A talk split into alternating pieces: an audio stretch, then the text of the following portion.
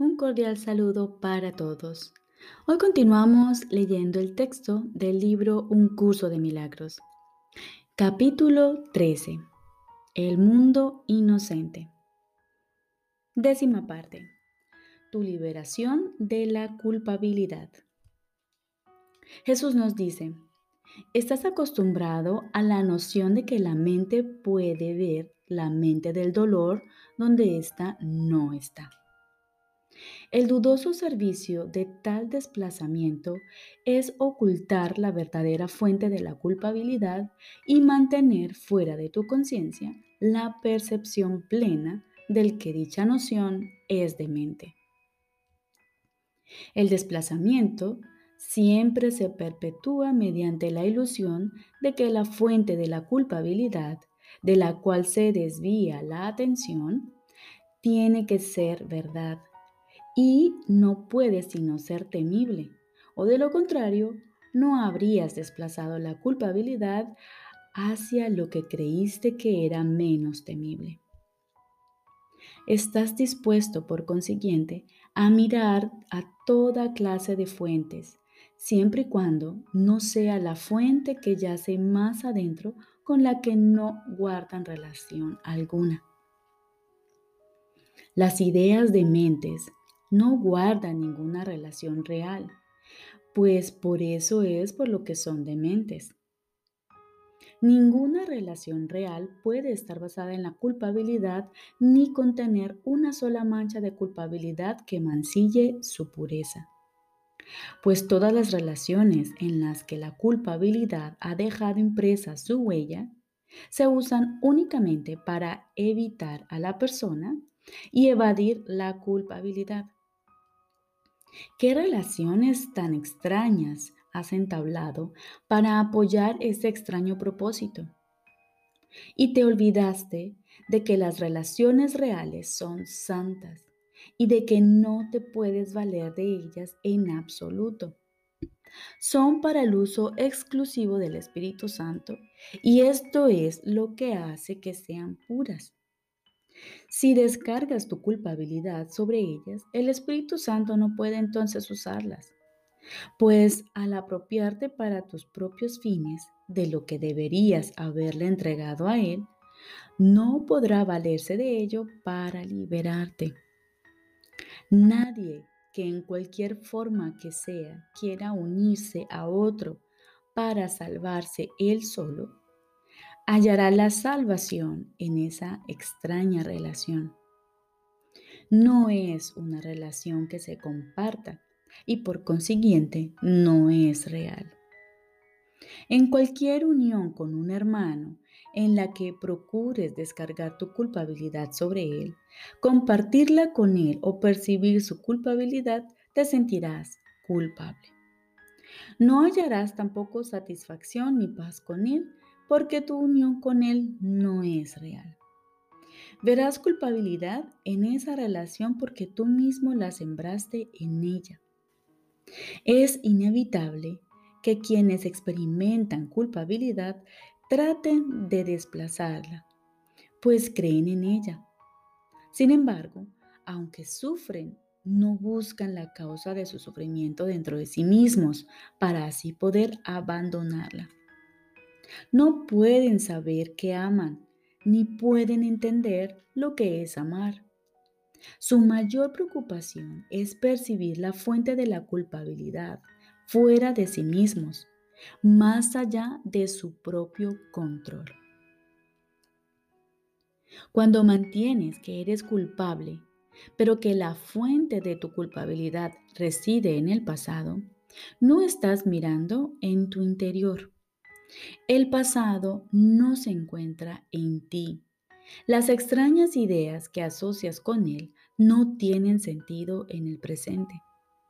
Dejas, no obstante, que se interpongan entre tú y tus hermanos con quienes no entablas verdaderas relaciones en absoluto. ¿Cómo puedes esperar valerte de tus hermanos como medio para solventar el pasado y al mismo tiempo verlos tal como realmente son? Aquellos que se valen de sus hermanos para resolver problemas que no existen no pueden encontrar la salvación. No la quisiste en el pasado. ¿Cómo puedes esperar encontrarla ahora si impones tus vanos deseos en el presente? Resuélvete, por consiguiente, a dejar de ser como has sido. No te valgas de ninguna relación para aferrarte del pasado, sino que vuelve a nacer cada día con cada una de ellas. Repito, no te valgas de ninguna relación para aferrarte al pasado, sino que vuelve a nacer cada día con cada una de ellas.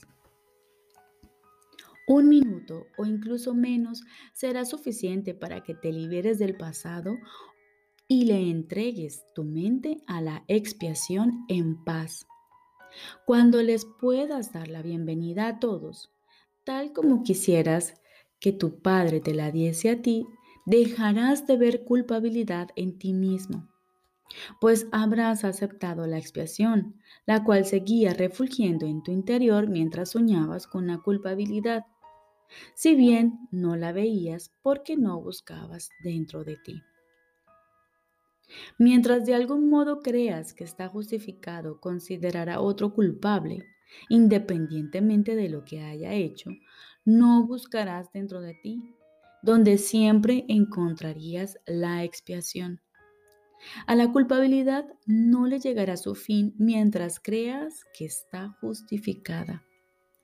Tienes que aprender, por lo tanto, que la culpabilidad es siempre demente y que no tiene razón de ser. El propósito del Espíritu Santo no es desvanecer la realidad. Si la culpabilidad fuese real, la expiación no existiría. El propósito de la expiación es desvanecer las ilusiones, no considerarlas reales y luego perdonarlas. El Espíritu Santo no conserva ilusiones en tu mente a fin de atemorizarte, ni te las enseña con miedo para mostrarte de lo que te ha salvado. Eso de lo que te ha salvado ha desaparecido no le otorgues realidad a la culpabilidad ni veas razón alguna que la justifique. El Espíritu Santo hace lo que Dios quiere que haga y eso es lo que siempre ha hecho. Ha visto la separación, pero solo conoce la unión. Enseña a sanar, pero sabe también lo que es la creación. El Espíritu Santo quiere que veas y enseñes tal como Él lo hace y a través de Él. No obstante, lo que Él sabe, tú lo desconoces aunque es tuyo. Ahora se te concede poder sanar y enseñar para dar lugar a lo que algún día será ahora, pero que de momento aún no lo es. El Hijo de Dios cree estar perdido en la culpabilidad solo en un mundo tenebroso donde el dolor le acosa por todas partes desde el exterior. Cuando haya mirado en su interior y haya visto la radiante luz que allí se encuentra, recordará cuánto lo ama su Padre y le parecerá increíble que jamás hubiese podido pensar que su Padre no le amaba y que lo condenaba. En el momento en que te des cuenta de que la culpabilidad es una locura totalmente injustificada y sin ninguna razón de ser, no tendrás miedo de contemplar la expiación y de aceptarla totalmente. Tú que has sido despiadado contigo mismo, no recuerdas el amor de tu Padre. Y al contemplar a tus hermanos sin piedad, no recuerdas cuánto lo amas. Tu amor por Él, no obstante, es por siempre verdadero. La perfecta pureza en la que fuiste creado se encuentra dentro de ti en paz radiante. No temas mirar a la excelsa verdad que mora en ti. Mira a través de la nube de culpabilidad que empaña tu visión, más allá de la oscuridad, hasta el santo lugar donde verás la luz. El altar de tu Padre es tan puro como aquel que lo elevó hasta sí mismo. Nada puede impedir que veas lo que Cristo. quiere que veas. Repito, nada puede impedir que veas lo que Cristo quiere que veas. Su voluntad es como la de su Padre, y Él es misericordioso con todas las criaturas de Dios, tal como quisiera que tú lo fueses. Libera a todos de la culpabilidad tal como tú quisieras ser liberado. Esa es la única manera de mirar en tu interior y ver la luz del amor refulgiendo con la misma constancia y certeza con la que Dios mismo ha amado siempre a su Hijo y con la que su Hijo lo ama a Él. En el amor no hay cabida para el miedo, pues el amor es inocente. No hay razón alguna para que tú que siempre has amado a tu Padre, tengas miedo de mirar en tu interior y ver tu santidad. No puedes ser como has creído ser. Tu culpabilidad no tiene razón de ser porque no está en la mente de Dios, donde tú estás. Y esta es la sensatez que el Espíritu Santo quiere restituirte. Él solo desea desvanecer tus ilusiones, pero quiere que veas todo lo demás. Y en la visión de Cristo te mostrará la perfecta pureza que se encuentra por siempre dentro del Hijo de Dios. No puedes entablar ninguna relación real con ninguno de los hijos de Dios a menos que los ames a todos y que los ames por igual. El amor no hace excepciones. Si otorgas tu amor a una sola parte de la afiliación exclusivamente, estarás sembrando culpabilidad en todas tus relaciones y haciendo que sean irreales. Solo puedes amar tal como Dios ama. No intentes amar de forma diferente de como Él lo hace, pues no hay amor aparte del suyo. Hasta que no reconozcas que esto es verdad, no tendrás idea de lo que es el amor. Nadie que condena a un hermano puede considerarse inocente o que mora en la paz de Dios. Si es inocente y está en paz, pero no lo ve, se está engañando y ello significa que no se ha contemplado a sí mismo. A él le digo, contempla al Hijo de Dios, observa su pureza, y permanece muy quedo. Contempla serenamente su santidad y dale gracias a su Padre por el hecho de que la culpabilidad jamás haya dejado huella alguna en él.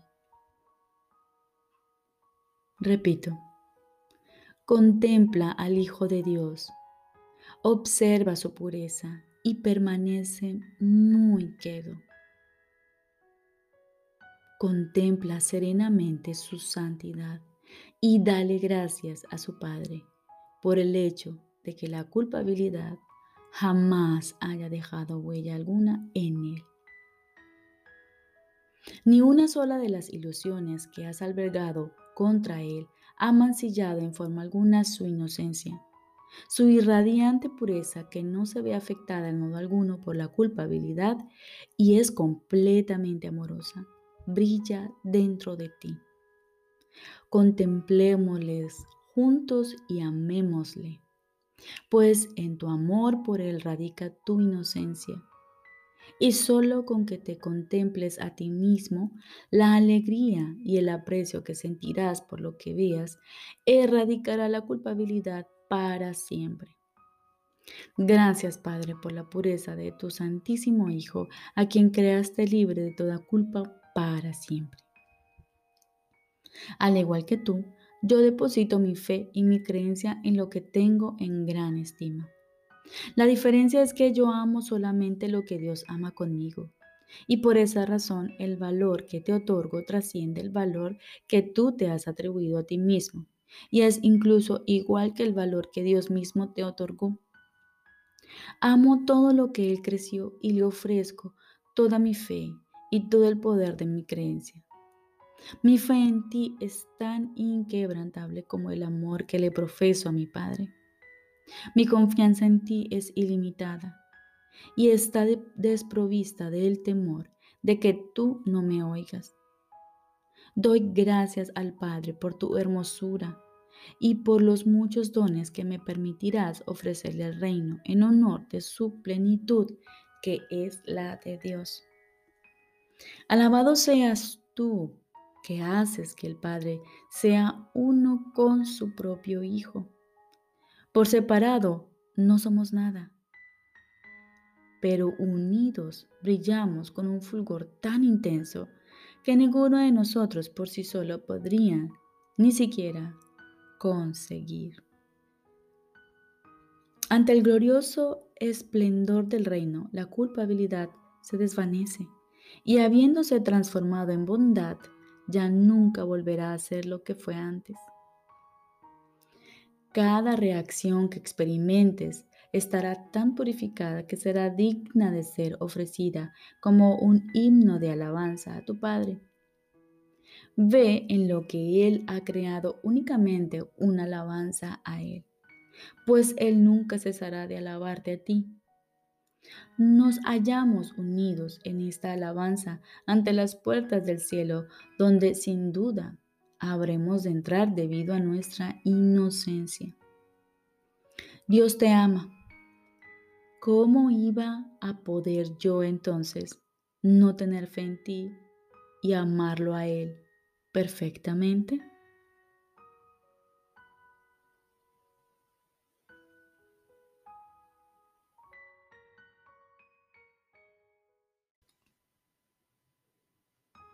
Ahora continuamos con el libro de ejercicios.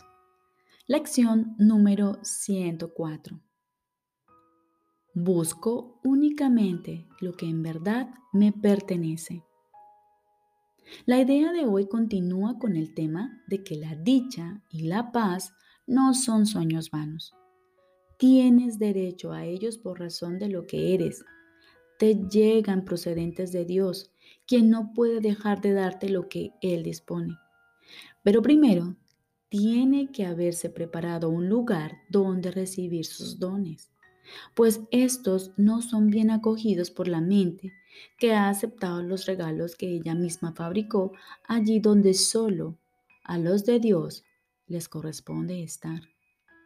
Hoy queremos deshacernos de cuánto regalo inútil nosotros mismos hayamos fabricado y depositado ante el santo altar donde solo a los dones de Dios les corresponde estar.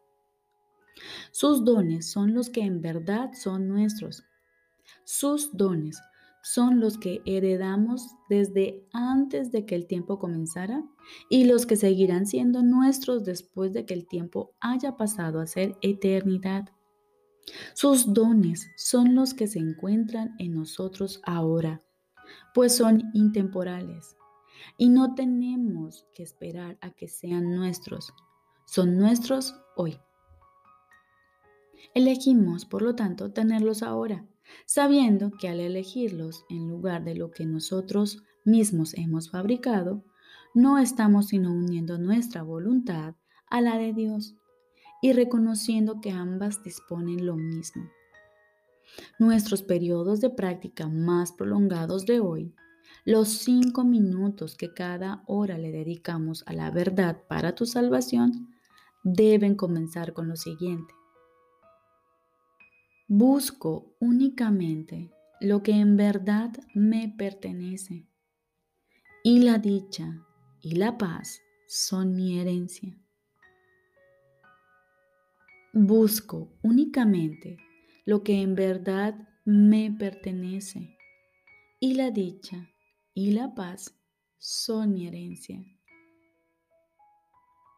Deja a un lado entonces los conflictos mundanos que ofrecen otros regalos y otros objetivos que solo pueden perseguirse en un mundo de sueños y que se componen de ilusiones de las cuales dan testimonio.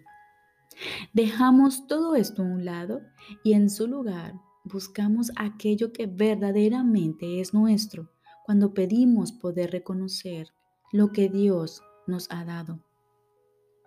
Despejamos en nuestras mentes un santo lugar ante su altar, en el que sus dones de paz y felicidad son bien recibidos y al que venimos a encontrar lo que Él nos ha dado.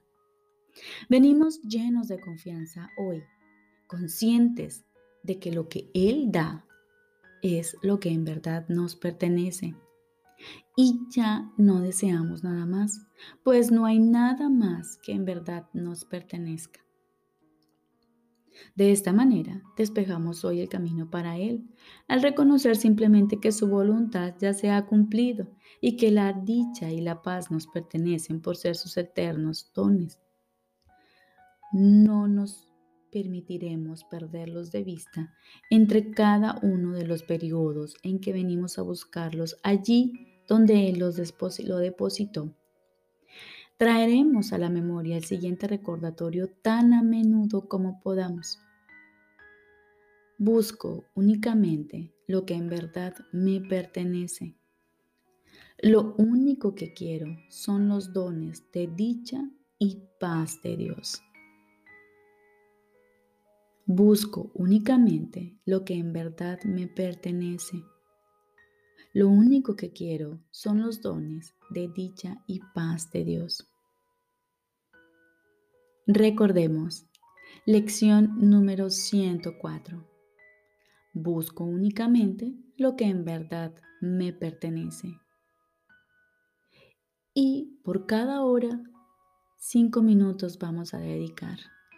Cada hora que pase vamos a dedicar cinco minutos al encuentro con Dios mediante esta frase. Busco únicamente lo que en verdad me pertenece y la dicha y la paz son mi herencia. Busco únicamente lo que en verdad me pertenece. Lo único que quiero son los dones de dicha y paz de Dios. Te deseo un feliz día.